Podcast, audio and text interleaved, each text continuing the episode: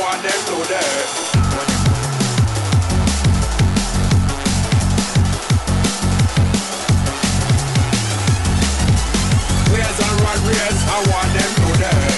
Footcast, el espacio del fútbol centroamericano.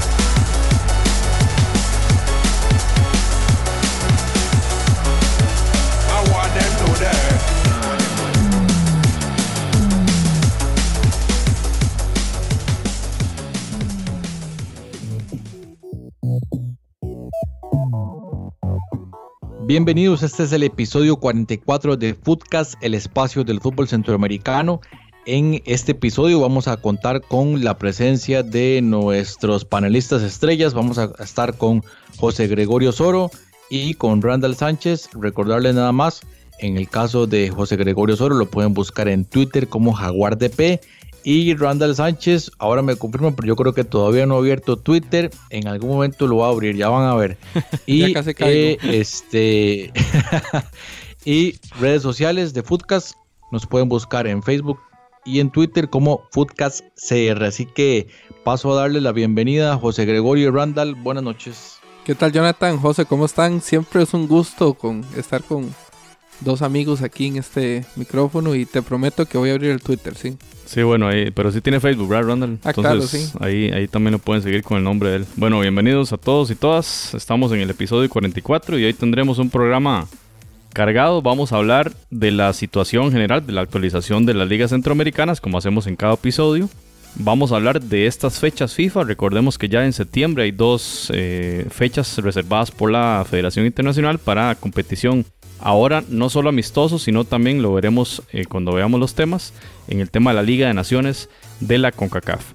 Tendremos la sección habitual de la recomendación de música centroamericana a cargo de Priscila Benavides y veremos luego tanto lo de Liga CONCACAF para ver cómo nos fue con esas famosas predicciones. Eh, bueno, yo auguro lo peor, como suele suceder, que siempre quedo mal, pero vamos a ver cómo nos fue en estos juegos de vuelta cuartos de final. Ya están definidos los semifinalistas, vamos a verlo esto en este episodio. Y cerraremos con una sección de noticias bastante cargada. Ha habido mucha noticia en torno al fútbol de Centroamérica en muchos temas, eh, jugadores y selecciones y clubes y demás. Entonces, este será el episodio 44 de Footcast.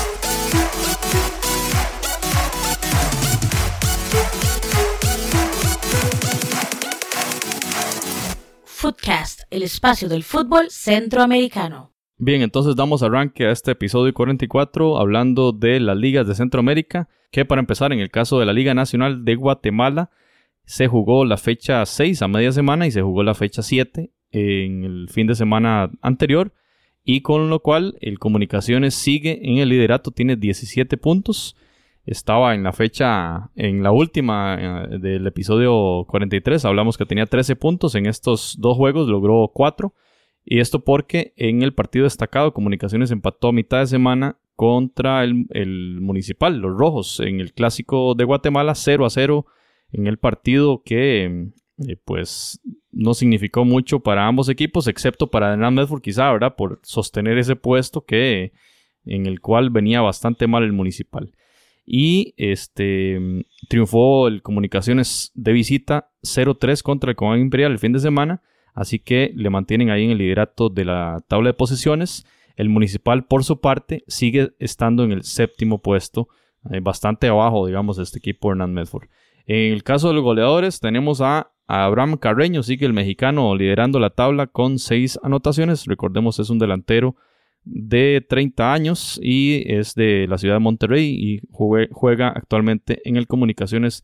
Es el líder de golea de es el líder de goleo de la Liga Nacional en Guatemala. Se salvó Melford, ¿verdad? Porque el clásico de comunicaciones era casi como un ultimátum por parte de la afición. Sacó un empate de, de visita y creo que este fin de semana ganan también, ¿verdad? Entonces se mantiene a flote el proyecto de Hernán que, como lo dijimos el, episodio pasado, atípico que siempre su primer torneo, sus primeros torneos les vaya mal.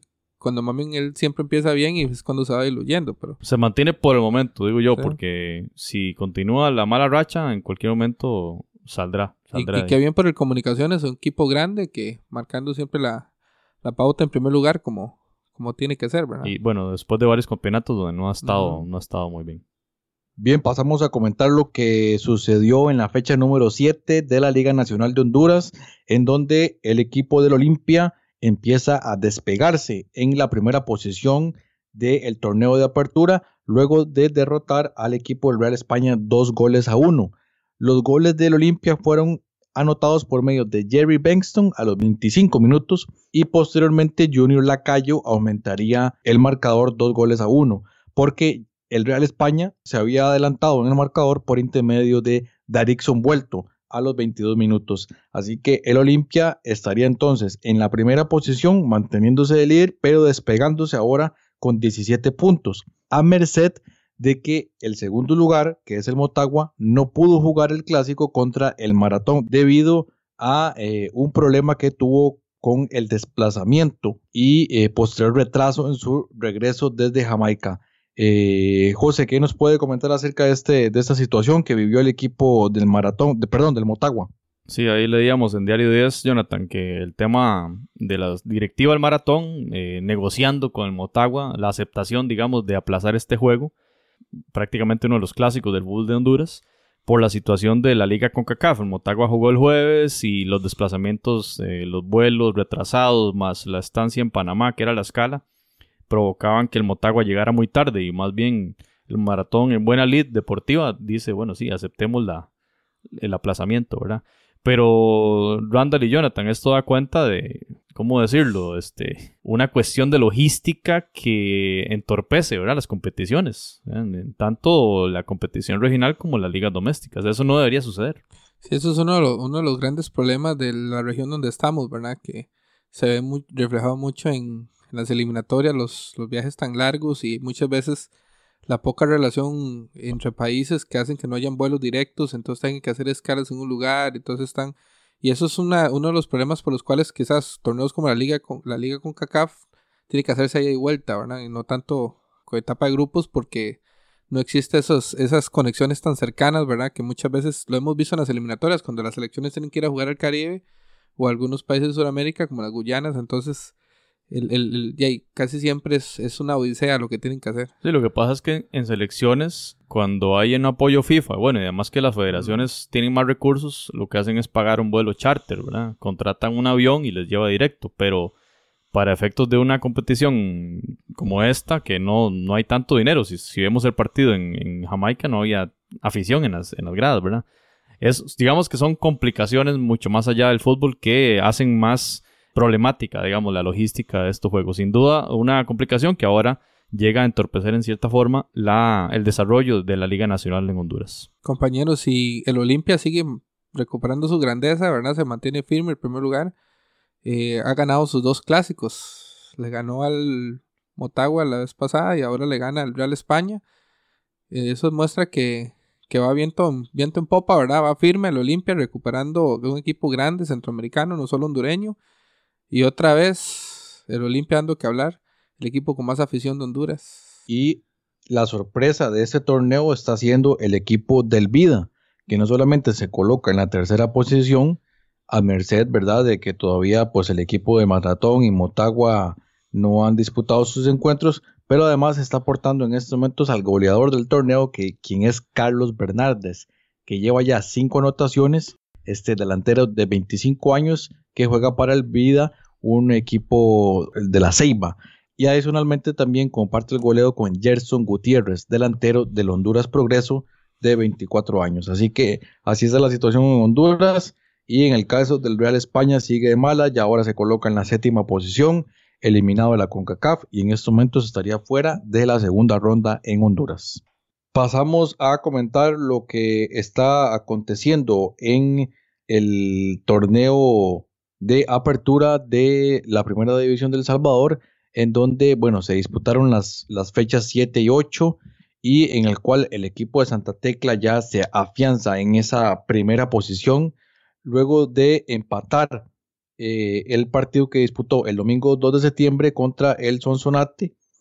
Y finalmente eso pues a pesar de, del empate le permite todavía afianzarse en esa primera posición seguido muy de cerca eh, por intermedio del equipo del Águila, que está jugando muy buen torneo. Esta vez derrotó 4 a 0 al Isidro Metapán. Entonces, pues sí, sí veo al equipo del Águila recuperando muchísimo terreno. Mientras que el equipo de la Alianza, el actual campeón, logró regresar a la victoria. Había tenido unas, unas semanas complicadas, logró regresar a la victoria. Cinco goles a cero le metió a Luis Ángel Firpo con eh, triplete de Fito Celaya, quien a pesar de eso no está convocado eh, para la selección nacional. Dos goles del Fito Celaya, un gol de Darío Ferreira, el uruguayo, uno de Oscar Serén y este sí está convocado a la selección y otro de Jaime Peña para esa goleada. Entonces, el Luis Ángel Firpo queda en el último lugar, seis puntos después de ocho partidos disputados. Y en cuanto a los goleadores, hay doble empate con cinco goles. Uno es Santos Guzmán, defensa de 25 años de Laudas, y Ramiro Coca, el argentino de 29 años, quien está eh, jugando para el Chalatenango. Así que estos son los dos goleadores del torneo de, apertura de la primera división del Salvador. Y recordar que en el caso eh, de Santa Tecla está en primer lugar con 15 puntos a pesar del empate y aún así con un partido menos que disputará contra el FAS el martes 4 de septiembre debido a que ese partido fue suspendido por los partidos de la Liga CONCACAF. Bueno, ahí interesantísimo lo de Luis Ángel Firpo, ¿verdad? Que eh, veíamos la vez pasada que ganó un juego y, y, estaban con una esperanza de remontar, ¿verdad? Y de superar ese último lugar y pues caen estrepitosamente y en casa contra la Alianza 0-5. Imaginemos el golpe fuertísimo que, que se acaba de llegar este equipo y, ya los, los fantasmas quizá del descenso, ¿verdad? Que, deben de andar ahí en un club de los más grandes de El Salvador. Qué, qué, interesante la liga salvadoreña, ¿verdad? Lo hemos comentado también con la liga guatemalteca. ¿Qué liga más comparada? Porque el, el FIRPO es un equipo tradicional, histórico, y está en último lugar, ¿verdad? Y vemos, por ejemplo, que la alianza no andaba bien, que el equipo capitalino se recupera a costa del pobre Luis Ángel Firpo, pero pero realmente eso habla muy bien. Bueno, no me dijiste cómo le fue al Jocoro hoy, ¿verdad? Pero que también le seguimos, el equipo recién ascendido, ¿verdad? Jonathan siempre menciona al Jocoro. Sí, ¿verdad? Ya, ya estaba pendiente, pero... Y el Santa Tecla, un equipo en su momento, como lo fue el Metapan, ¿verdad? Que ganaba muchos campeonatos, ahora es Santa Tecla y como que se relevan y hay muchas opciones. Es muy, muy interesante esto y, es una liga que al menos para la afición salvadoreña y mucha incertidumbre no saber quién va a ser campeón, ¿verdad? Porque siempre, siempre hay algo nuevo y, los, tradicionales no, no, no miran tanto como en otros países. Bien, compañeros, y en la Liga Primera Nicaragua se jugó la fecha 2 y la fecha 3 porque hubo partidos a mitad de semana. Pero en ambos juegos tenemos que el Real Estelí mantiene la primera posición, tiene 7 puntos, merced al eh, empate que tuvo contra el Managua en un partido que se jugó en el Estadio Independencia en Estelí. Ese partido fue em, el fin de semana, pues a mitad de semana ya le había ganado al Juventus Managua en calidad de visitante 1-2 con goles de Jorge Betancourt, el colombiano, y el otro gol de Henry García. Siete puntos tiene el Estelí. Lo interesante aquí, compañeros, es el Jalapa, que es el recién, el recién ascendido a la Liga Primera, también tiene siete puntos. Lo que pasa es que el Estelí tiene un más 5 en el gol diferencia. Y mientras que el, eh, el, equipo del norte de Nicaragua, el Jalapa, tiene un más 3 pero muy, muy esperanzador también que un club nuevo en la primera división, ¿verdad? Llegue en las primeras tres fechas y esté y se mantenga ahí eh, peleando taco a taco, como decimos, con el Real Estelí. Está bien que el campeonato es muy joven y demás, pero este, el, hecho de estar ahí ya con siete puntos es un, una señal bastante buena de este equipo. Ojalá que tenga una, una muy buena temporada. Y en el tema del goleo, Luis Fernando Coronel mediocampista de 21 años del Dirigen, es el goleador con cuatro anotaciones. Interesante mencionar también, compañeros, tres fechas tiene esta liga primera de la apertura 2018. El Walter Ferretti no ha disputado un solo encuentro debido a la situación que presentaba este equipo ¿verdad? en sus visitas, en su juego que disputó en Panamá y posteriormente en Costa Rica en calidad de local eh, por el torneo de Liga de CONCACAF. Bien, y continuando con el repaso, vamos a comentar un poquito lo que aconteció en la séptima jornada de la Primera División de Costa Rica, en donde se disputó el clásico nacional entre la Liga Deportiva Alajuelense y el Deportivo Saprissa, en donde los alajuelenses lograron derrotar a su archirrival, el del Deportivo Saprissa, un gol por cero con la anotación de Jonathan McDonald al minuto 68, un gran gol de este delantero costarricense. Y a pesar de la derrota, el Deportivo Saprissa se mantiene en la primera posición con 16 puntos, seguido muy de cerca ahora por la Liga Deportiva Alajuelense con 15 y en tercer lugar aparece el Municipal del Pérez Celedón luego del empate contra el, equipo de Heredia con 13 puntos y Carmelita que a pesar de que pierde contra el Grecia en esta jornada se mantiene en la cuarta posición y Herediano aparece de, quinto con 12 puntos y Asociación Deportiva San Carlos con 11 puntos en la sexta posición. En cuanto a los goleos, algo que se viene presentando también en otras ligas centroamericanas, que el goleador viene de, los equipos que no están en esas primeras posiciones. En el caso de Costa Rica es Brian Rojas, este delantero de 20 años que ya llega a 7 goles en este torneo, por lo cual se mantiene ahí en esa primera posición, de seguido por Frank Zamora de la UCR con 6 goles y Álvaro Saborío con 5 anotaciones. Esta semana habrá jornada eh, entre semana y también el próximo fin de semana, así que una jornada bastante cargada en el fútbol nacional de Costa Rica. Algo interesante en, el goleo, tenemos un, novato como Brian Rojas, ¿verdad? Eh, de goleador y atrás tenemos Álvaro Saborío, ¿verdad? Entonces, como un campeonato de Costa Rica está mezclando tanto la experiencia como la juventud, y eso es importante dentro del crecimiento, ¿verdad? Porque los veteranos le aportan esa competencia a los, a los, a los chicos que vienen emergiendo. Y también, también otra cosa de las, listas que dio, de las, de las notas que dio Jonathan, no hay mucha diferencia entre los primeros lugares. Todavía se mantiene muy parejo el campeonato de Costa Rica, al punto que Saprissa se da lujo de perder, mantiene el primer lugar, pero aún así su diferencia no es tan amplia con respecto al segundo y tercer lugar, incluso cuarto. Entonces, muy interesante cómo se está dando el fenómeno en el campeonato de Costa Rica. Bien, compañeros, y para cerrar este, esta actualización de las ligas centroamericanas, pasamos a la LPF, la Liga Panameña de Fútbol, que disputó la fecha número 6 y en donde Santa Gema eh, se mantiene de líder con 12 puntos. Eh, empató. Recordemos que estaba, el San Francisco estaba junto al Santa Gema como líderes, pero el San Francisco perdió contra el equipo que acaba de ascender, el, equipo Costa del Este, que también tiene 9 puntos y le empató también a la Alianza eh, con lo cual tenemos eh, San Francisco, Costa del Este y Alianza empatados en nueve puntos, eh, digamos que todos en segundo lugar, detrás del Santa Gema que es el líder con 12.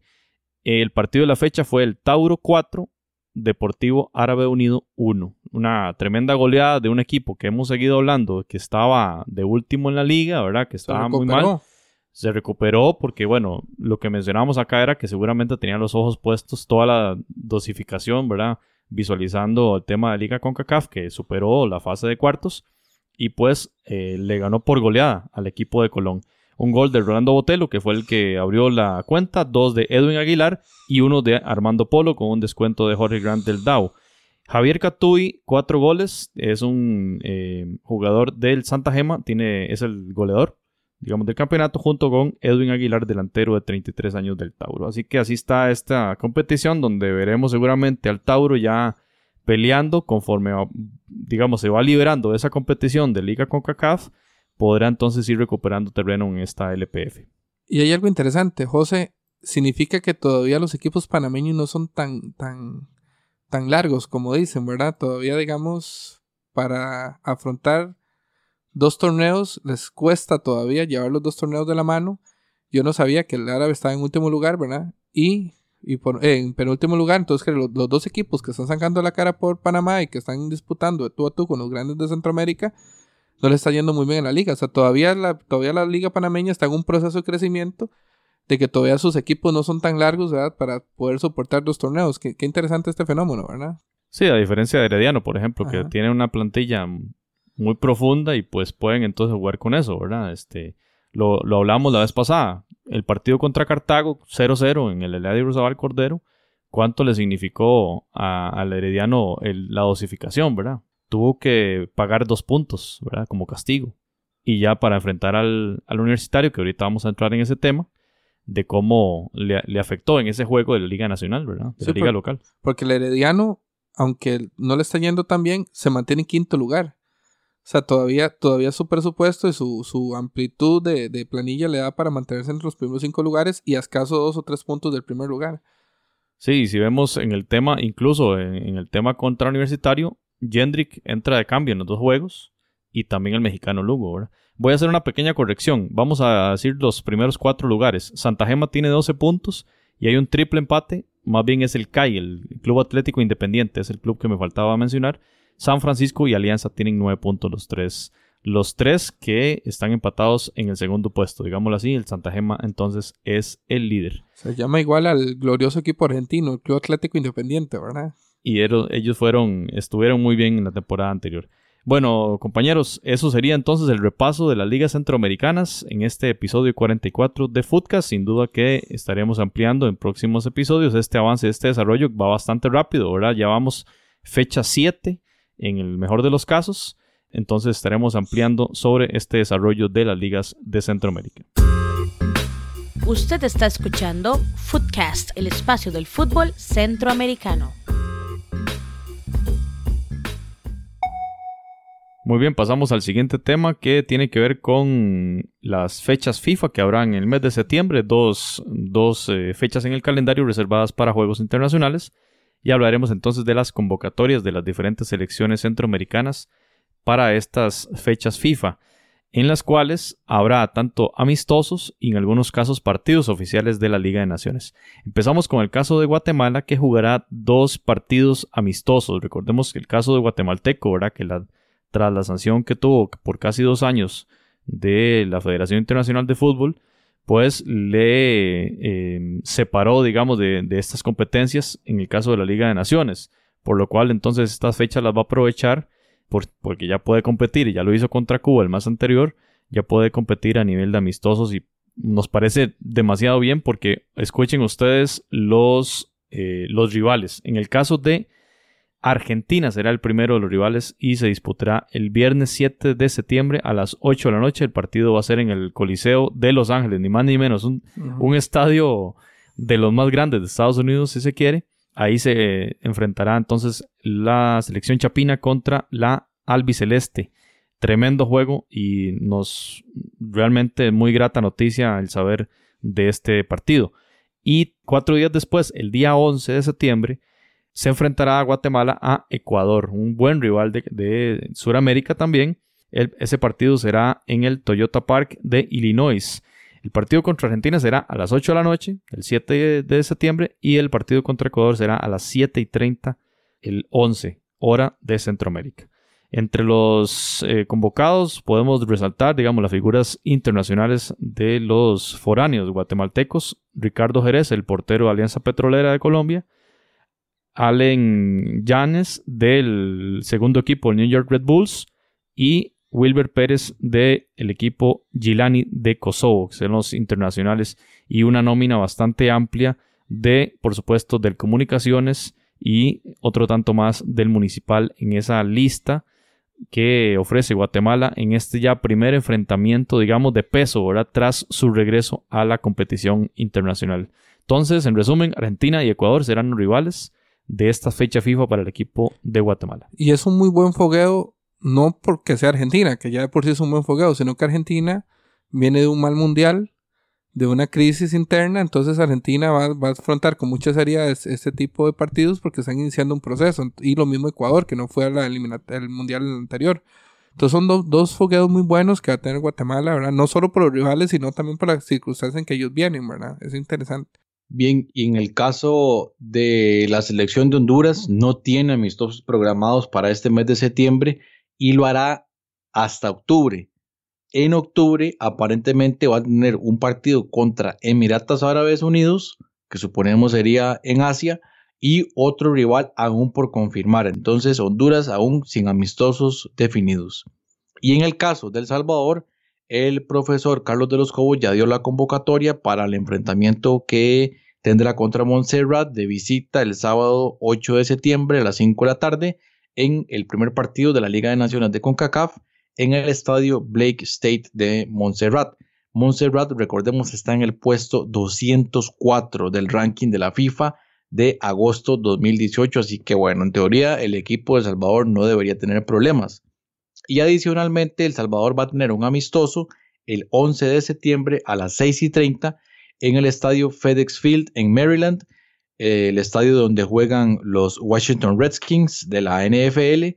Y entonces esta es la convocatoria que dio el señor Carlos de los Cobos. Guardametas Henry Edimar Hernández del Chalatenango, Kevin Edenilson Caravantes del Limeño, Tamacas del Santa Tecla, al igual que Alexander Mendoza y Juan Alfredo Barahona, los tres del Santa Tecla.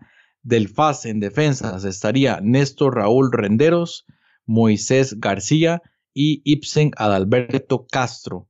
Y también defensas Roberto Carlos Domínguez, jugador del Vancouver Whitecaps. Volantes, Gilberto Arnulfo Baires del Santa Tecla. Estaría también Oscar Serén de la Alianza, Narciso Orellana de la Alianza también. Y de igual manera Herbert Arnoldo Sosa, esos tres jugadores de la Alianza.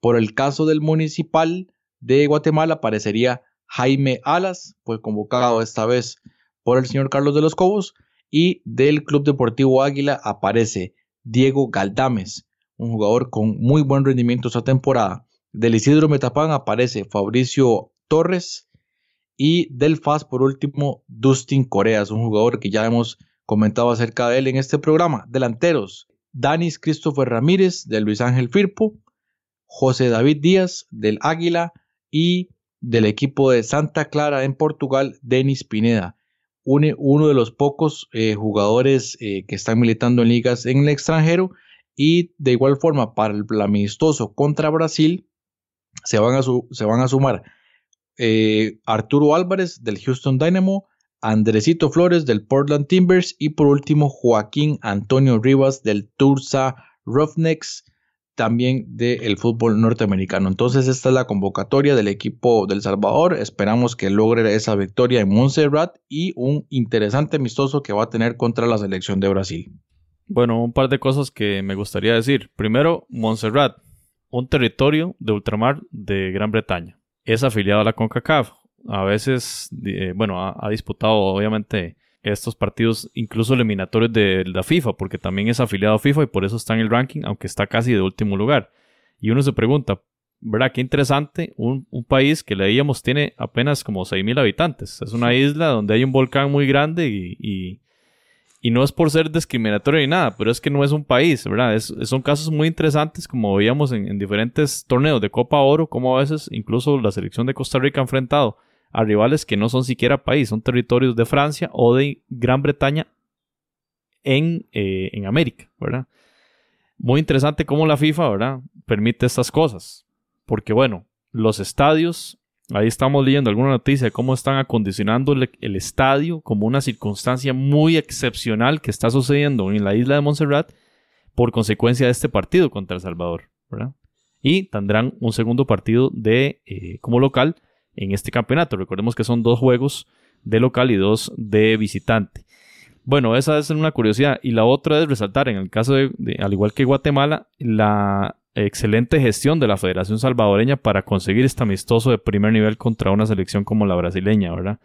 Eh, y que se jugará en Estados Unidos. Eh, esperamos, eh, a ver, suponemos que seguramente habrá muchísima gente salvadoreña en este, en este juego. Por supuesto que es un gran negocio también para los organizadores, pero celebramos en, buena hora que los equipos centroamericanos eh, generen amistosos de gran nivel contra equipos de clase mundial, como en este caso Argentina y Brasil. Y otra curiosidad del fútbol, o sea, pasas de jugar un partido contra Montserrat, número 200 y pico, etcétera, del mundo, ¿verdad? y luego a los pocos días te enfrentas a Brasil, ¿verdad? O sea, ¿cómo, cómo, cómo el fútbol te da esos, esos extremos donde pasas de ser una potencia a jugar contra Montserrat a, pasar a ser el, equipo, no el Ceniciento a jugar contra Brasil? Es, muy interesante, ¿verdad? Cómo este deporte te lleva a los... te lleva a tantos extremos, ¿verdad? Y es lo bonito, Y ojalá experiencia para El Salvador, igual que la Guatemala, también en Estados Unidos, donde tienen mucha afición, Ojalá más que el, resultado económico, porque obviamente van a jugar en un estadio muy grande donde posiblemente lo van a llenar, no solamente eh, genere un, resultado económico muy bueno para ambas federaciones, primeramente de Salvador, que necesita ese tipo de ingresos, sino que también los jugadores del Salvador comiencen ya también a foguearse con jugadores del primer mundo, porque vienen de jugar su liga, su liga eh, con CACAF de Naciones, ¿verdad? Contra el Montserrat, a enfrentarse a Neymar y a todas esas grandes estrellas carísimas de Brasil. Entonces, ojalá la experiencia le dé un impulso a esta nación futbolera y que hace mucho tiempo ha estado un poco dormida dentro de, los, de las esferas del área, ¿verdad? Randall Brasil está en el puesto 3 del ranking de FIFA. Y vamos al siguiente dato. Nicaragua, vamos con el equipo de Henry Duarte. Está en el 132 del mundo y disputará ahora un juego oficial, porque también empieza la Liga de Naciones para la selección pinolera el día 8 de septiembre a la 1 de la tarde en el estadio Arnos Vale Ground en Kingston, la capital de San Vicente y las Granadinas, que está en el puesto 173 del ranking de la FIFA. Ah, Eh, Ni-. Nicaragua solo jugará este, este partido, ¿verdad? A diferencia de las otras selecciones que van a disputar dos, Nicaragua jugará nada más este. Y bueno, entre los destacados de la convocatoria de Henry Duarte, tenemos a José Loaiziga y Henry Niño, que son los únicos dos de la convocatoria que son del actual campeón, el Direngen. Pero tenemos una serie de convocados de mm, jugadores foráneos, digamos, jugadores legionarios. En el caso de Cyril Ayrton de El Santa Tecla, Luis Fernando Copete del Pasto de Colombia, eh, equipo de la primera división. Y un caso muy interesante, Byron Bonilla, que disputa mm, eh, con el Sporting de San José en la segunda división del fútbol de Costa Rica. Juan Barrera, el, el jugador del Boyacá Chico de la segunda división de Colombia. Y Jaime Moreno, que está en el Inter de Madrid, un equipo que eh, juega la segunda B de la Liga Española. Y por supuesto que la estrella del equipo es Carlos Chavarría, del Vikirkara del, del Campeonato de Malta, el actual campeón de esa liga. Chavarría fue, con- eh, fue contratado por este equipo en este, al inicio de este torneo de, en ese país. Así que la convocatoria eh, de Henry Duarte, que esperemos que al igual que El Salvador logre un triunfo en esta liga CONCACAF, en esta Liga Naciones, perdón, en este partido inicial. Eh, el partido va a ser de visita y pues será muy importante, tanto en el caso de El Salvador como Nicaragua, empezar muy bien ganando en el Caribe, ¿verdad? Para sumar puntos y lograr ese pase ansiado a la siguiente ronda de esta Liga Naciones y, y por ende a la Copa, a la Copa Oro 2019. Yo en esto pongo mi fichita, creo que Nicaragua va a ganar. Bueno, esperemos, ¿verdad? Para ver esa, esa evolución de esta selección pinolera. Y en el caso de Costa Rica, el entrenador interino Ronald González realizó la convocatoria para los partidos que enfrentará por la gira en Asia a Corea del Sur este viernes 7 de septiembre a las 5 de la mañana en el estadio de Goyang y también jugará el martes en Japón el martes 11 de septiembre a las 4 y 20 de la mañana en el estadio de Suita en Osaka. Importante destacar que en el caso de Corea del Sur ya realizó la convocatoria y por supuesto estará el héroe nacional Hyun Min Song luego de obtener la medalla de oro en los Juegos Deportivos de Asiáticos con la victoria 2 a 0 ante la sub-23 de Japón. Y la convocatoria de la selección de Costa Rica es encabezada por los porteros Esteban Alvarado, Leonel Moreira y Kevin Briseño, aunque este último aparentemente estaría quedando fuera por una lesión. También aparecen Luis Hernández del Deportivo Saprissa, Cristian Gamboa del Celtic de Glasgow, Ian Smith que está jugando en el fútbol de Suecia, Kendall Waston, otro de los lesionados, y en su lugar estaría siendo convocado Keiner Brown, jugador del Club Sport Herediano. Oscar Duarte del Español de Barcelona y también Francisco Calvo, Juan Pablo Vargas que está jugando en el Deportes Tolima de Colombia y finalmente el defensa o lateral izquierdo Brian Oviedo del Sunderland de Inglaterra. En el medio campo estarían siendo convocados Wilmer Azofeifa del Santos de Guapiles, Jonathan Martínez de la Asociación Deportiva Carmelita, Jimmy Marín del Club Sport Herediano, Alan Cruz del el Club Sport Herediano y Daniel Colindres. Bueno, hasta el día de ayer, jugador del Deportivo Saprissa, se marcha al fútbol de Bangladesh. También en el medio campo, David Guzmán del Portland Timbers, David Ramírez, que está jugando en el fútbol de Chipre, Randall Leal, recientemente eh, contratado por el Deportivo Saprissa, Elías Aguilar, que está jugando en Corea del Sur, Rodney Wallace del New York City, y finalmente Myron George. En el caso de Joel Campbell, fue convocado, sin embargo, por motivo de una lesión, quedó fuera de la convocatoria y en su lugar Ronald González llamó al delantero de la Liga Deportiva Alajuelense, Jonathan Moya. Así que interesantísimos partidos que va a tener Costa Rica, tanto Corea del Sur como Japón. Me parece que dos equipos muy fuertes y pues será un buen sparring para la selección tricolor. Me parecen fogueos de mucha calidad. Dos selecciones que, bueno, en el caso de Corea del Sur no clasificó a la segunda ronda en Rusia, pero bueno, tenía Alemania y a, un México y a, y a, Suecia. Suecia, ¿verdad? Que disputaban muy fuertemente, bueno, si bien vencieron a Alemania, pero la vieron bastante mal contra los otros rivales. Creo yo que el equipo de Japón también, vimos lo que, lo que sucedió en Brasil, ¿verdad? Con aquel jugador Inui, ¿verdad? Un, un, un referente en ataque del equipo japonés y serán dos, dos eh, juegos de mucha calidad, me parece a mí, con dos, digámoslo francamente, son las dos mejores selecciones de, Asia, junto con quizá Australia, pero siempre están en los mundiales. Corea del Sur y Japón son los que marcan la pauta ahí en, en el fútbol de Asia. De la convocatoria, ¿qué es?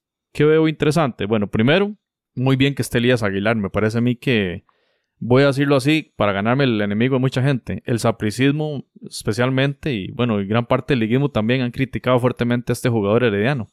Y bueno, sí, es, eh, hay muchas críticas a él, ¿verdad? Pero es que las expectativas fueron muy grandes y la oportunidad es muy pocas que, le dio Oscar Ramírez a Elías Aguilar. Me parece a mí que muy bien por Ronald González de llamarle y especialmente jugando en Corea. Ojalá que haga un buen desempeño, ojalá que le den minutos, ¿verdad? Especialmente en ese primer partido y que se afiance porque realmente necesitamos un jugador en la media cancha que haga ese, ese, ese juego de distribución, ¿verdad? Que, que tras la salida de Brian, cuando, cuando Brian Ruiz decida irse de la selección, pues va a ser una deuda enorme del fútbol nacional.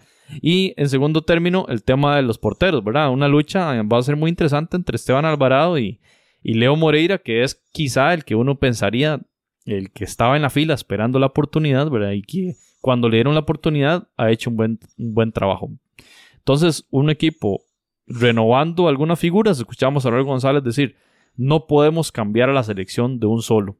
Tenemos que ir haciendo pequeños cambios, pequeñas evoluciones, incorporando gente nueva, pero no puede ser toda la selección de 20 años. No, eso no es posible. Entonces, muy bien que esto haya nuevas figuras, nuevos convocados en la selección y, y la verdad muy interesante. Veremos con mucha mucha intensidad de estos dos partidos y mucho estudio a ver qué va a ser de esta nueva selección y mucha esperanza en Myron George sobre todo, ¿verdad? Sin embargo, sí es una selección bastante renovada, porque inclusive los consolidados que llaman misteriosamente se lesionaron, ¿verdad? Entonces ya no va Waston, ya no va Campbell, eh, entonces ya estamos hablando porque Ian Smith, si es cierto, estuvo en el Mundial y Ian Smith es un jugador bastante nuevo, ¿verdad? Y se recupera a Esteban Alvarado, que tal vez no estamos hablando de un jugador no, novato en la selección, pero es un, jugador que se ha perdido dos mundiales, teniendo las capacidades para estar. Y entonces Ronald González, que lo tuvo en, su, en la famosa selección exitosa de Egipto 2009, cuando la selección de Costa Rica, y eso es importante recordarlo, quedó en cuarto lugar del mundo. El portero titular era Esteban Alvarado, fue nombrado el mejor arquero de ese torneo y también disputó varios eh, como titular muchos años en la liga holandesa y que tomó la decisión de irse a Turquía, donde tengo entendido que tiene un super portero adelante, ¿verdad? En su equipo. Y no ha jugado. Y no ha jugado, pero sí, es un, portero que en cualquier eh, equipo del campeonato nacional eh, o es inclusive centroamericano sería titular. se ha mantenido en Europa él desde eso. No, no ha regresado a... Y lo de Elías Aguilar, que dicha que lo acotas, yo, yo creo que más que el juego de distribución, Creo que Elias Aguilar es un jugador que si se lo propone puede romper una línea porque es un jugador muy habilidoso. Y también yo creo que si a Myron George no lo hubieran llamado en esta convocatoria, yo creo que nadie va nunca más a un estadio de primera edición en Costa Rica. Es un, jugador que lo están llamando la afición desde incluso el desde la época de las eliminatorias al Mundial. Porque es un chico que donde ha jugado le ha ido bien. Estuvo en Grecia, esto, pasó a Dinamarca con varios equipos y ha notado y ahorita está anotando. Eh, no le fue bien, lo expulsaron el, domingo, pero igual anotó. Entonces, y yo no sé, tal vez quiero encender la polémica, pero ¿por qué no le dan la oportunidad a McDonald's? O sea, va, va entre los goleadores del campeonato el año pasado, por lo menos para callar bocas o por lo menos para darle el premio, pero no llevarlo al mundial, pero denle la oportunidad aunque sea que vaya de banca a, a esta gira, pero ya es hora que este chico también lo convoquen, es mi parecer. No soy alajuelense, ni soy McDonaldista, ni, ni, ni nada, pero creo que, que también hubiera sido bonito que lo llevaran también para acompañar un- también un proceso nuevo, porque ahorita es un jugador activo, tal vez no sé si de tres años que sea el mundial o las eliminatorias sea un jugador referente, pero por ahora es un jugador que puede aportarle mucho a la selección y al proceso de muchos jóvenes, por lo menos por su rendimiento. Y el golazo que se marcó, el clásico, realmente creo que es un jugador que merecía la oportunidad, por lo menos pienso yo. Bueno, sí, yo, si fuera por números, McDonald debería ser convocado, sin duda. Ahora, eh, ¿qué pasa? Campbell se lesiona. Incluso Campbell tuvo que postear en Twitter una foto de, de su pierna bajo toallas y bajo, no sé, algunas vendas y cosa especial, como casi que por comprobando que estaba lesionado. Frosinone ni siquiera lo convocó. Y bueno, tras esta lesión de Campbell, ¿qué hizo Ronald González? Convocó a Jonathan Moya. Que además fue el único jugador de la Liga Deportiva de la Valencia convocado. Sí, muy extraño, digamos. El tema de McDonald es todo un tema, es, es una discusión que ya se tuvo mucho antes, incluso en tema eliminatoria, en la previa del Mundial, y que, bueno, eh, la situación es muy, para mí, yo lo explico del tema disciplinario. O sea, creo que es- está más que claro. Si fuera por números, por goles, por, por el rendimiento en la cancha y en, en la liga, en el campeonato de primera división, él debería estar allí. Pero no está. Y es, ya es una constante en la no convocatoria de él, ¿verdad? Sí, pero lo están castigando por un tema disciplinario que pasó hace bastante tiempo. Porque, por ejemplo, hace poco vi un partido de un equipo tradicional de este país donde uno de sus jugadores mete un codazo, no lo expulsan. Cuando se dan al video, expulsan, sancionan al jugador que dice que lo provocó y el jugador puede jugar el, el- siguiente partido. Y un jugador como McDonald ya no, no le están perdonando ni siquiera que vuelva a ver feo a un, a un rival. Y repito, no soy alajuelense para nada, pero creo que también ya el hombre se, le ha dado- se ha se le ha dado duro y creo que la experiencia que ha acumulado a raíz de eso puede aportar a muchos jóvenes, inclusive hasta, unos dirían hasta lo que no se debe hacer, pero, pero él debería estar ahí, pienso yo, y no sé si, si tal vez el espacio se prestaba para la polémica, pero pe- pienso que, que por lo menos le pudieron dar la oportunidad, tal vez incluso hasta como un premio por no haberlo llevado, tomado en cuenta ni siquiera para el Mundial, en una prelista. Bueno, en todo caso, ya está dada la, la- convocatoria. Veremos el rendimiento de McDonald, porque bueno, si sigue anotando goles y demás y- y sigue siendo, estando al margen de la selección, yo creo que ya sería un capítulo casi que cerrado para él. Imaginémonos el, el el interior de él, ¿verdad? Pensando, bueno, sigo anotando, anoté el clásico, soy una de las figuras de mi equipo, este... Tengo estamos- 100 goles con un club. Claro, y, y no me convocan, pues bueno, ya, ya quizá una persona que sea de, de una mentalidad muy endeble, pues se dé por vencido en ese capítulo de selección nacional. Vamos a ver qué sucede en este capítulo de Jonathan McDonald. Mientras tanto, pasamos al último, al a la última de las selecciones, la selección de Panamá, que va a jugar el 11 de septiembre, martes, día martes, en el Rommel Fernández, su partido contra, eh, un partido amistoso contra la selección de Venezuela, la Vino Tinto. 8 pm hora de Panamá, 7 pm hora del resto de Centroamérica. El equipo está dirigido por Gary Stemple, es un panameño que fue criado en Inglaterra y eh, que también ha dirigido casi todas las categorías, o más bien todas las categorías de la liga, de las ligas menores, digamos, de la selección panameña y ahora tiene la oportunidad en la selección mayor, que ya anteriormente también la había tenido, y convocó entonces para este juego eh, contra Venezuela, que además es el primer juego después del Campeonato del Mundo, ¿verdad? Que además eh, un, un hecho, un, un hito histórico para el fútbol canalero. Bien, bueno, entre los eh, convocados que podemos hablar de Manotas Mejía, del que se había lesionado previo al Mundial de Rusia, bueno, y ahí está ya convocado para esta eh, para este partido. No está el, el, señor Penedo, que es el habitual, ¿verdad? Vamos a, no sé, desconozco si, si ya él renunció a la selección o no, pero lo cierto es que ahora está Mejía. Y en, en otros jugadores, ¿quién, aquí encontramos Román Torres, Fidel Escobar, eh, Miquel Murillo, Aníbal Godoy, José Luis Rodríguez, que para mí es eh, la estrella de este fútbol, ¿verdad? Lo vimos en el partido contra Túnez, en el Mundial, un excelente juego y lo habíamos visto anteriormente, ¿verdad? Por, muy desequilibrante por la, por la izquierda. Eh, Bárcenas y eh, Gabriel Torres también. Digamos, son como los jugadores, los que acabo de mencionar, los que estuvieron en ese proceso eliminatorio y también muchos de ellos en el Mundial de Rusia. Eh, repito, este partido amistoso del 11 de septiembre, 8 pm hora de Panamá, en el juego Panamá versus Venezuela. Y ya una etapa nueva de Panamá sin Penedo, ¿verdad? Que renuncia a la selección. Sin Baloy. Y si no me equivoco, Blas Pérez también renuncia y Tejada también, ¿verdad? Entonces ya una, un Panamá que da un vuelta, un- da la vuelta a la hoja y empieza un proceso nuevo. Este entrenador que tiene ahora, te pregunto, es el que entrenaba, el que dirigía la Liga Menores en Panamá. Y las ligas menores en Panamá han sido antes, Exitosas. exitosas, ¿verdad? Quizás opacadas un poco por lo que ha hecho Honduras a nivel de ligas menores en, en Centroamérica, pero Panamá inclusive ha estado a- por encima de Costa Rica en, en los años recientes. Pero si ponen a este entrenador, ¿qué quiere decir? Que hay un, un proceso. Es decir, no hay improvisación. Ya una persona que lleva años conociendo a esas figuras, fijo conoce a muchos de estos jóvenes nuevos que están en la selección. Y, y mi pregunta es, ¿está en calidad de interino o ya es nombrado? Está en calidad de interino. Ok. Es Y- y es- interino, sí. Y es una tendencia, ¿verdad? Si vemos el caso de Tabora, el caso de Ronald González, ahí quizá el único fijo se llama Henry Duarte, creo yo, ¿verdad? Y el de Guatemala.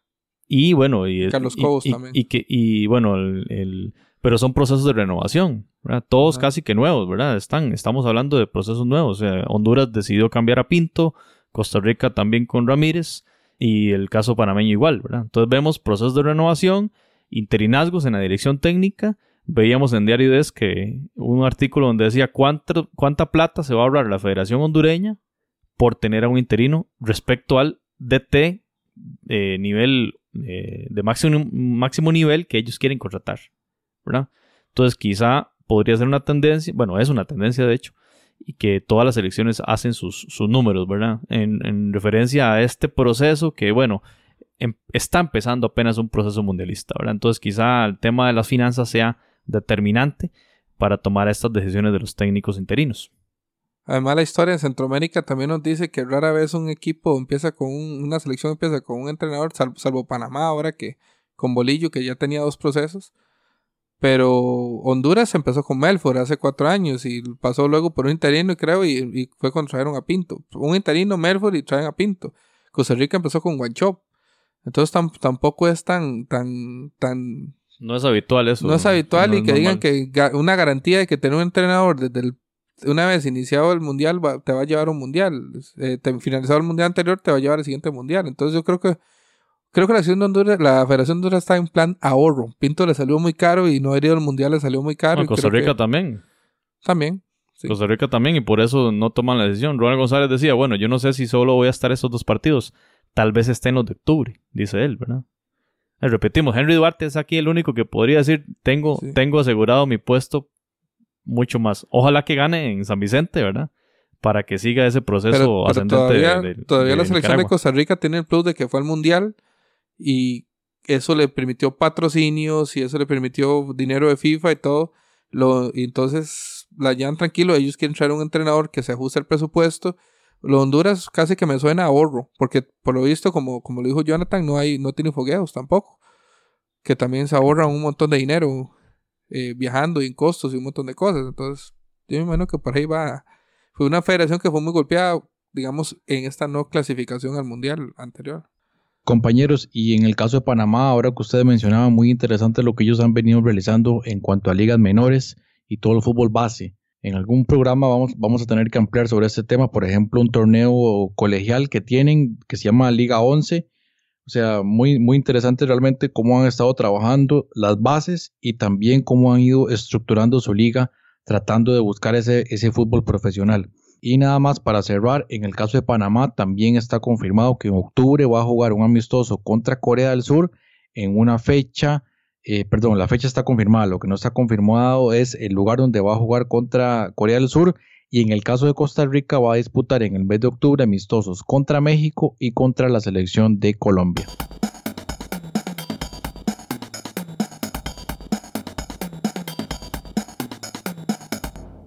Hola, soy Priscila Benavides y esta es la recomendación de música centroamericana de Foodcast. Izar las banderas para la igualdad, pensar con amor y juntos soñar. Como parte de una campaña contra la xenofobia que lanzó en forma oficial el Sistema de Naciones Unidas en Costa Rica, se dio a conocer la canción País Hermandad, solo días después de una manifestación contra la población nicaragüense realizada en Costa Rica por un grupo de personas que alentaron el odio y la discriminación. Compuesta por el músico Julio Nájera e interpretada por cantantes costarricenses, la canción es un llamado al respeto a las personas que por diversas razones deben salir de su país natal para buscar mejores oportunidades en otro país.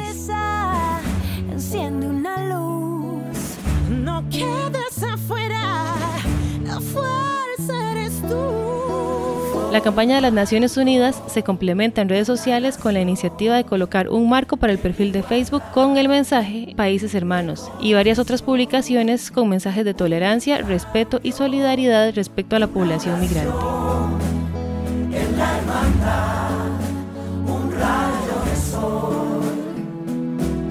País Hermandad cuenta con la participación de artistas como Debbie Nova, Tamela Hestrom, Tippy Rogers, Pedro Catmani, Sacha Campbell, Luis Loría, Johnny Man, Kumari Sawyers y muchas otras voces locales que cantan sobre los derechos humanos de todos y todas. Corazón. No importa la raza. No importa el color. Formando una nación en igualdad de condición, un cambio, una oración en la hermandad, un rayo de sol.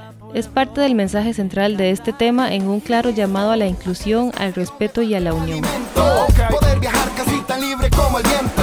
Que se me juzgue justamente si es que hierro. Vivir feliz, vivir en paz, vivir sin miedo. Pueden conocer más sobre esta canción y sobre la campaña Países Hermanos en la cuenta Naciones Unidas Costa Rica en Facebook.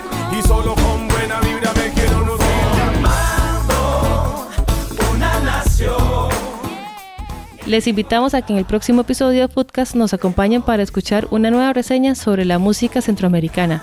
Les dejamos con País Hermandad, una muestra en la que el arte es instrumento para la expresión de los más dignos y profundos valores del ser humano.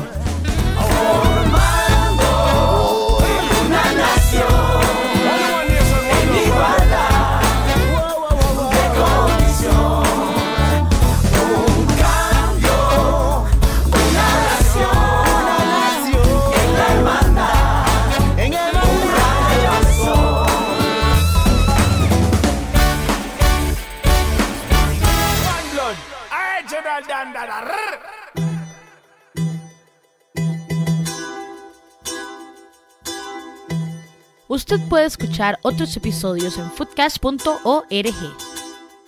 Bueno, y nos toca comentar lo que ocurrió en los partidos de vuelta de los cuartos de final de la Liga CONCACAF, en donde ya se definieron los semifinalistas de este torneo regional. Vamos a repasar los resultados. El FAS cayó finalmente derrotado tres goles a uno en su visita a Panamá con el Árabe Unido. Empezó ganando el FAS, que em- estaba empatando la serie en ese momento. En el primer tiempo, un golazo de tiro libre, aunque hubo desvío. Pero en el segundo tiempo, Blas Pérez con doble anotación. Y finalmente Faber Hill de nuevo vacunando a el, el Club Deportivo FAS, entonces queda eliminado. El Club Sport Herediano ganó de visita al Universitario en Panamá, marcador global final 5 goles a 1. Los goles del partido, bueno, empezó ganando el equipo universitario con un autogol de Keiner Brown, pero el mismo Keiner Brown logra darle el empate de cabeza y finalmente la anotación de José Guillermo Ortiz para darle la victoria final al Club Sport Herediano. El equipo del Tauro goleó al Walter Ferretti, marcador global 7 goles a 1 durante el partido que se disputó en el estadio Rosabal Cordero de Costa Rica. El equipo del Tauro venció 0-4 con goles de Aguilar, Anderson, Enrico Small y por intermedio de Armando Polo fue eh, el 4 a 0.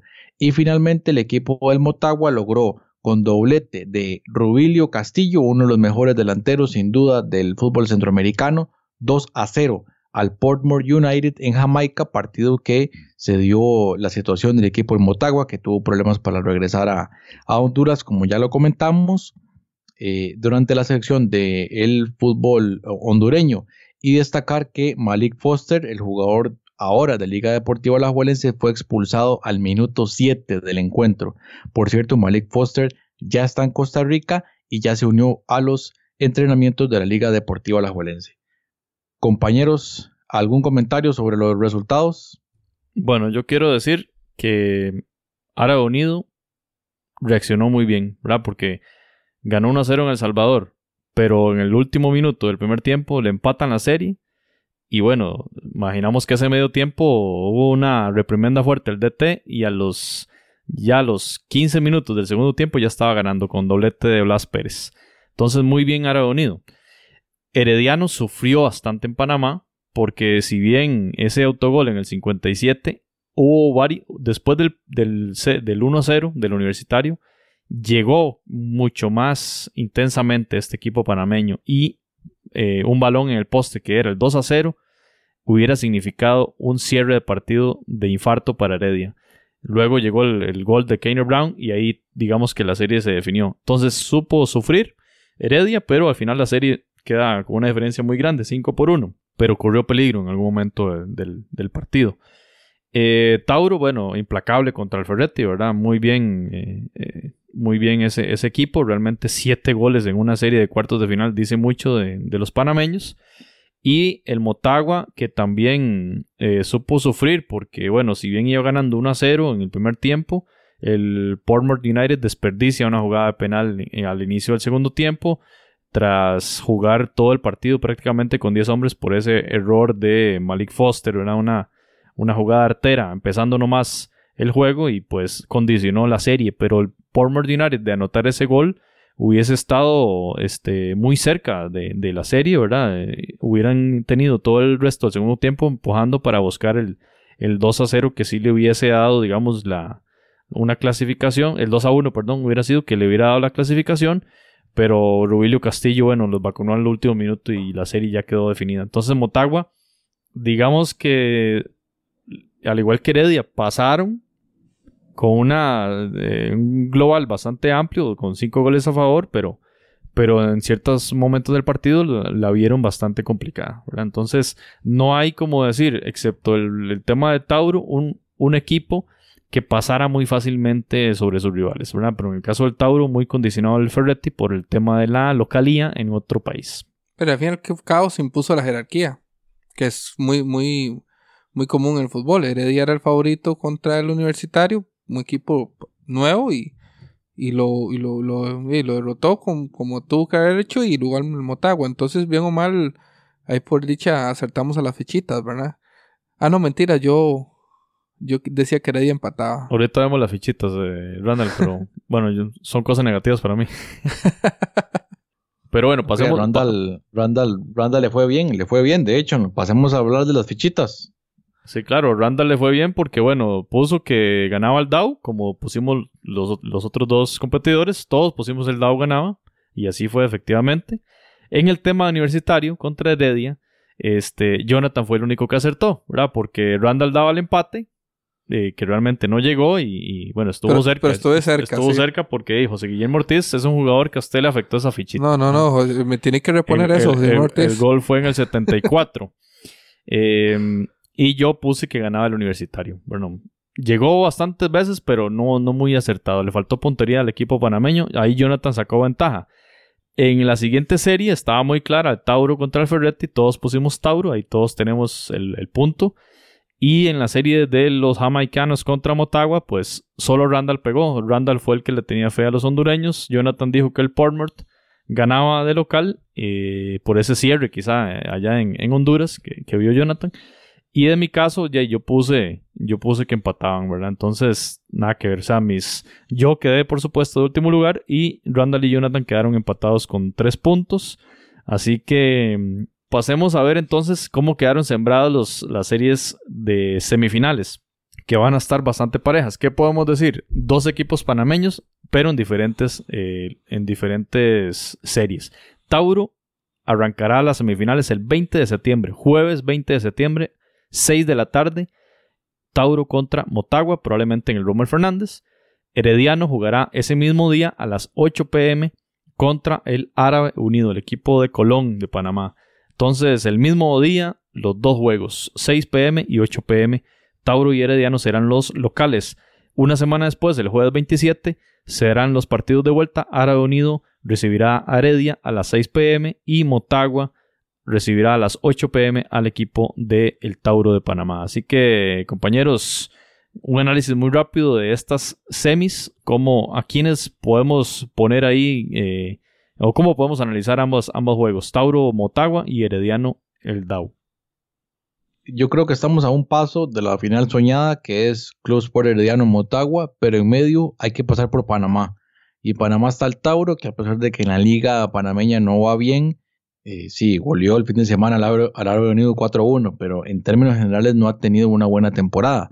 Sin embargo, fue eh, el equipo que creo que mejor se vio en, esta ronda de cuartos de final, un rival accesible, como es el, equipo del Walter Ferretti, enfrentaría al Motagua. Creo que para mí el favorito para ganar este torneo, el equipo de, Honduras.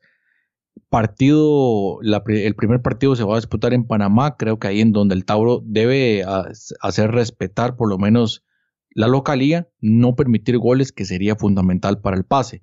Y en el caso de Herediano Árabe Unido, ahí sí veo un poco más complejo, un partido muy interesante, eso sí, desde el punto de vista que el Árabe Unido tiene muy buenos jugadores, en el caso de Faber Hill y el caso de Blas Pérez, que viene jugando muy bien en este torneo, y Herediano, que no está jugando bien en Costa Rica, le está costando mucho este, esta liga con CACAF, pero tiene una planilla bastante importante, y yo creo que eso lo, lo pone como favorito jugando ese primer partido como local eh, ante el, equipo de Panamá.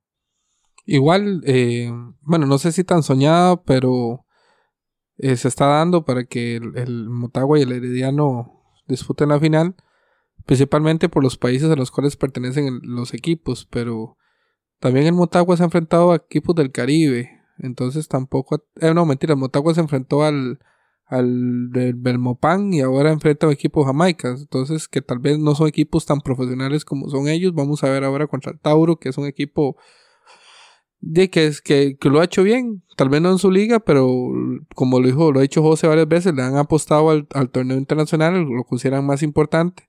Entonces vamos, vamos a ver cómo le va al Motagua ahora con un rival un poquito de mayor jerarquía, ¿verdad?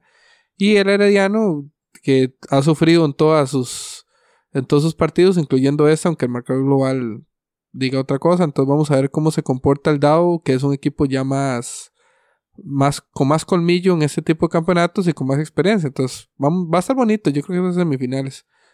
Sí, me parece semifinales muy atractivas y de pronóstico reservado eh, en el sentido de la, de, la, de la serie global, ¿verdad? Pero pasemos a los pronósticos puntuales y empecemos con el tema de las fichitas para esta primera ronda de semis. El Tauro va a recibir al Motagua, entonces ya veíamos el 20 de septiembre. Randall, empieza usted. Tauro, Motagua, ¿a quién le ponen la fichita? Creo que al Tauro. Jonathan. Yo ahí voy con, un empate en ese Tauro Motagua. Bueno, yo le pongo la fichita al equipo panameño para ese arranque. supongo que en el Rommel Fernández va a ser, repito. Pero el Tauro este, está apostándole todo a este, a este torneo. Eh, está de último en la liga local y, le va a poner todo el empeño para, para ganar esta liga, liga CONCACAF, para que le dé el pase también a la CONCA Champions. Eh, empiezo yo poniendo la fichita del, juego Herediano contra el Árabe Unido y me parece que Heredia, si bien ha sido no tan fuerte, el partido pasado contra el Universitario ganó 3 a 0, pero gran parte del partido eh, sufrió bastante. Iba ganando 1 a 0 y una pelota en el poste le salvó el empate. El Moreira se quedó detenido completamente y sufrió también en la, serie anterior como local, ¿verdad? Creo yo que este partido no será la excepción pensando en, esa, en ese ataque del área de unión. Pero a pesar de ello, el ataque herediano ha ido mejorando poco a poco y eh, veo un muy buen entendimiento entre Lugo y Gendry Ruiz, ¿verdad? Creo yo que el herediano pasará por encima del DAO eh, al menos en este juego, ¿verdad? Entonces le pongo la fichita al equipo de Costa Rica. Este, Jonathan, ¿cómo estamos con este partido? Herediano contra Árabe Unido. Bueno, un, partido creo un poco más cerrado que otros que hemos, eh, pues que hemos comentado. Yo creo que se lo lleva Herediano, pero ojo que el Árabe Unido no va a desperdiciar lo que desperdició Santa Tecla y lo que desperdició el Universitario. Yo, yo solo doy al Herediano, pero sí quiero aclarar algo. O sea, no, no es desconocimiento del, del, otro rival cuando digo que Herediano tiene una buena planilla. Es porque los jugadores, uno analiza el currículum, de los jugadores del Herediano son jugadores que han jugado en varias ligas, en varios, en mismo Estrada estuvo en Perú, estuvo en Guatemala, estuvo en, en España, eh, han jugado varias eliminatorias, son jugadores, digamos, que en el campeonato costarricense no son novatos y los jugadores novatos son de selecciones menores. Entonces sí considero que el Herediano tiene un mejor equipo, hombre por hombre, que el, que el, que el Davo. Pero, y, creo que es más obligación y, su afición, que también a Herediano le ha costado ganar títulos internacionales y ha sido una de las grandes burlas de los otros rivales de ellos hacia su afición, Creo que Herediano está muy comprometido a ganar este partido, llegar a la final y disputarla y ganarla. Entonces, por esa obligación y que tiene el Herediano histórica, le doy la fichita al Herediano.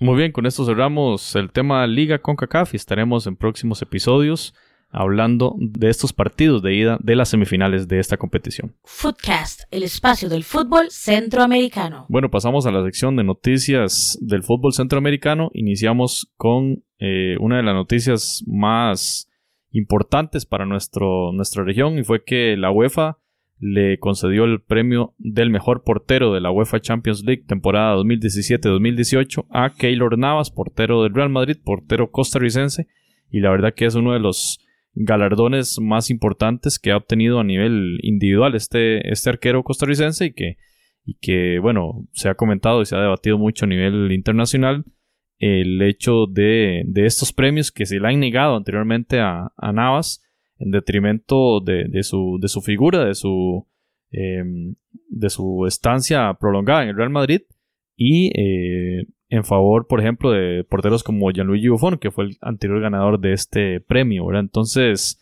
eh, una noticia muy importante para el fútbol del área y sin duda que suma otro de los enormes premios históricos que ha conseguido Keylor Navas Gamboa, portero costarricense, ahora nombrado mejor portero de la UEFA Champions League en la temporada 17 y 18. Bien, y en el caso de la participación de jugadores centroamericanos en ligas extranjeras, este fin de semana no fue tan fructífera, tal vez como en otras fechas que hemos tenido. Sin embargo, destacable lo de Brian Acosta, que anotó eh, con el Tenerife en el empate 2 a 2 contra el Deportivo La Coruña en la segunda división de España. Y tuvimos gol de Albert Ellis con el Houston Dynamo en el clásico contra el Dallas.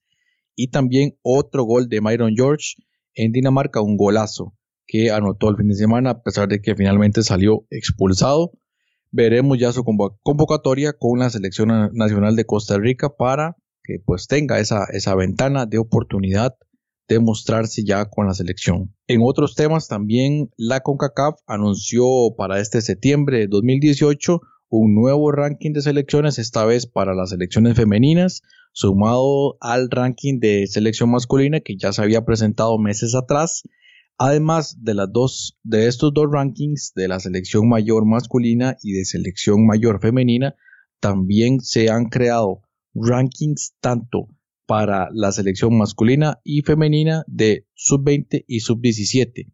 En el caso de la selección mayor, bueno, de, de masculino, en la primera posición está, por supuesto, la selección mexicana. Tercer lugar aparece Estados Unidos. Perdón, segundo lugar Estados Unidos. Y tercer lugar Costa Rica. Seguido en cuarto lugar por la selección de Honduras. Quinto Panamá. Y en el caso de las selecciones centroamericanas tenemos en la posición número 8 Guatemala sin jugar partidos y El Salvador ahora en la novena posición y tenemos que buscar hasta la posición número 17 donde aparece la selección de Nicaragua. En el caso de, las selecciones femeninas, eh, Estados Unidos está en la primera posición, seguido por Canadá, México y Costa Rica. Y de Centroamérica está, aparece de, de la posición número 8 Guatemala, la posición número 10 Panamá y hasta la posición 21 El Salvador, 23 Honduras y posición 24 la selección de Nicaragua. Y así muy rápidamente, en el caso de los sub-20 en hombres, aparece la selección de Honduras en tercer lugar, cuarto lugar Panamá, quinto lugar Costa Rica, sexto lugar El Salvador, octavo lugar Guatemala. Eso en cuanto a hombres y en mujeres en sub-20, la primera posición en Centroamérica es Costa Rica en la posición número 5. Luego está Honduras en la 8 y Guatemala en la 9 Panamá 10, Nicaragua 11. En el caso de los sub-17, eh, el tercer lugar en, en, hombres es Honduras, cuarto lugar Costa Rica, quinto lugar Panamá. Y en mujeres, en la sub-17 es Costa Rica número 5, Guatemala número 8, El Salvador 11, Panamá 12, Nicaragua 16 y Honduras en la posición número 18. Así que pues interesante este nuevo ranking. Estaremos atentos a las actualizaciones. Interesante ahí el tema femenino, ¿verdad? Que me parece muy, muy acertado. Esa... Bueno, primero que nada, que exista un ranking, ¿verdad? Eh, eso es muy interesante, que exista un ranking masculino-femenino y posteriormente que existan en diferentes edades también. Eso, eso es, eh, me parece que de parte de la Confederación, un muy buen detalle eh, porque ahora también los seleccionados y los estadígrafos y demás tendrán mucho más elementos de análisis para ver el estado actual de la situación. Eh, suponemos que los, los cálculos tendrán que ver, eh, al igual que con el ranking de FIFA, no solo con un rendimiento del último año, sino también con rendimientos que arrastran hace cinco o más años, ¿verdad? Pero, por ejemplo, en el ranking femenino, el, el que Costa Rica esté detrás de Estados Unidos, Canadá y México, y está de cuarto lugar, bueno, es muy, muy fiel con los resultados que normalmente se dan en los torneos de CONCACAF, ¿verdad? Donde Estados Unidos gana, Canadá siempre está en semis y México es el, rival que les compite, pero están un, uno mucho más escalones arriba que el resto de países y Costa Rica quizá tocando ahí, tocando la puerta. Y luego en el caso masculino, este, de la absoluta, muy interesante que Estados Unidos esté de segundo, ¿verdad? Cuando no fue al mundial, ¿verdad? habría que ver cuáles son los, los, los, parámetros, pero lo que rescatamos, más allá de, de ver críticamente, digamos, eh, cada uno de los rankings, lo, lo, interesante es que existan, digamos, y que van a ser nuevos elementos de análisis y quizá también nuevos elementos de la CONCACAF para determinar posiciones o cabezas de serie, ¿verdad? Y en diferentes utilizaciones que le puede brindar eh, CONCACAF a, estos, eh, a estas nuevas mediciones. Pregunta, estos son ranking de selecciones, ¿verdad? Correcto. ok. Bueno, lo que viene es a, a confirmar lo que siempre se, se ha mantenido, digamos, a Vox Populi, ¿verdad? Eh, México siempre es gigante CONCACAF, eh, juega como 200 mil partidos al año, ¿verdad? Entonces, y con rivales como ellos mismos los llaman accesibles, siempre ganan sus puntos. Estados Unidos posiblemente por ahí anda. Pero es vacilón porque siempre, digamos, usted le pregunta a cualquiera de la CONCACAF cuáles son los mejores equipos de CONCACAF, México, Estados Unidos, Costa Rica, Honduras y Panamá. Y Costa Rica siempre marcando una tendencia como, tercera fuerza en CONCACAF. Y peleándose con Honduras. Ahora la novedad es que Panamá, digamos, ya, ya aparece más formalmente como la quinta o cuarta fuerza del área. Todavía no está a nivel de ser la tercera, ¿verdad? La tercera siempre se han disputado Costa Rica y Honduras. Entonces, lo que ven es el ranking, ya ahora sí, bueno, ya no hablemos tanto de percepción, sino hablemos con números. El mejor es México, segundo Estados, tercero Costa Rica, cuarto Honduras, quinto Panamá. Y eso también va ya, digamos, darle parámetros a las otras selecciones que vienen atrás, que también tienen potencial, como Salvador, Guatemala, Jamaica, Trinidad y Tobago, el mismo Canadá, de que ahora sí tienen que trabajar duro porque ya hay un dato numérico que dice, estos cinco son los mejores del área. Y es, y es, y es bueno, pienso que conforme, eso habla muy bien de la CONCACAF, cómo nos estamos, cómo la CONCACAF está marcando, lo que nos falta tal vez es un poco de, las condiciones que tal vez tienen otros, pero ni, otras áreas, pero a nivel de, de talento administrativo, CONCACAF está muy por encima de muchas, de muchas otras confederaciones, al menos dentro de la parte administrativa y la parte, digamos, organizacional, ¿verdad? Y el otro punto interesante es que, bueno, con excepción de los norteamericanos, de los tres norteamericanos, digamos que el rendimiento o la ubicación de los equipos centroamericanos ahí es cambiante según la categoría. O sea, es decir, Costa Rica quizá tenga mayor predominancia en fútbol femenino, ¿verdad? Pero lo que hemos hablado, los hondureños y los panameños que han tenido un mejor nivel en sub-19, por ejemplo, ahora el caso de Guatemala que quedó campeón en este sub-19 de un CAF, entonces veremos que no hay un, país, como decir, Honduras es el rey en, Centroamérica, sino que vamos a ver variaciones según la categoría y la edad, con excepción, repito, de los norteamericanos que siempre están arriba en todas las, en todas las categorías y todas las edades. Compañeros, y para finalizar por lo menos mi participación en cuanto a las noticias centroamericanas, Costa Rica y Panamá clasificaron al premundial para el Mundial de Francia del próximo año, el Mundial Femenino. Clasificaron luego de eh, quedar en, la final en el Campeonato Centroamericano de eh, Fútbol Femenino y eh, pues tanto Costa Rica como Panamá lograron avanzar muy por encima del resto de los equipos, tanto Nicaragua como El Salvador, esos equipos quedaron en el camino y serán Costa Rica y Panamá quienes estarán en el premundial de CONCACAF para ver cuáles serán las clasificadas al próximo Mundial Mayor Femenino en Francia 2019.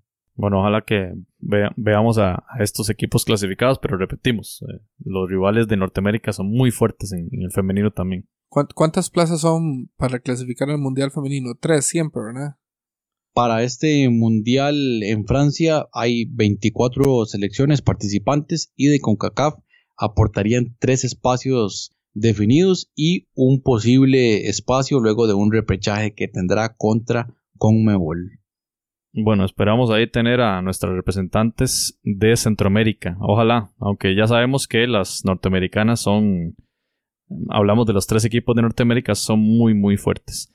Bueno, y cerramos este episodio 44 mencionando rápidamente el torneo de UNCAF Sub-19 que se desarrolló en Honduras en el mes de agosto y en el cual, bueno, participaron todos los equipos de Centroamérica, todos disputaron seis partidos y el equipo ganador del torneo fue Guatemala, que quedó en primera posición con 16 puntos y un más 8. Bueno, vemos eh, bastante llamativa esta noticia por las elecciones de Guatemala en ninguna categoría estaban permitidas por FIFA eh, competir.